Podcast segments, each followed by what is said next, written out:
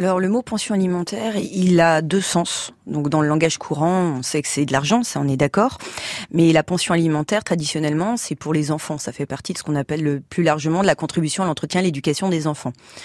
Que les parents soient mariés ou pas mariés donc qu'ils se séparent ou qu'ils divorcent, c'est exactement la même chose. Mais pension alimentaire, ça a également un autre sens. Et là, uniquement dans le cadre des divorces, quand l'un des deux a vraiment moins de ressources que l'autre, a besoin d'avoir un secours financier de la part de l'autre euh, partenaire.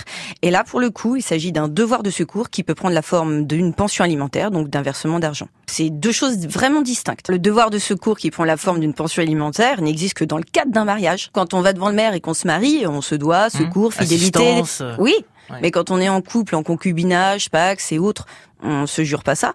Donc c'est quand même pas les mêmes euh, euh, comment garanties. Maintenant, c'est un choix. Hein. On peut se marier, on peut ne pas se marier. Il peut y avoir des avantages vraiment des deux côtés. Donc, si deux personnes ont vécu pendant des années ensemble, mais qu'à un moment donné elles sont plus ensemble, elles se séparent et qu'il n'y a pas d'enfant, hein, je, je, il n'y a pas d'enfant dans cette hypothèse-là, il n'y a pas de devoir de secours. Il y a des personnes qui euh, sont très contentes de ne pas avoir été mariées, par exemple, euh, comme ça, il n'y a pas de devoir de secours et pas de prestation compensatoire à verser à l'autre, puisque ça c'est exclusivement dans le cadre d'un mariage. Puis il y en a d'autres qui sont vraiment très très contentes d'avoir été mariées parce que ça leur a permis d'avoir un minimum de garantie.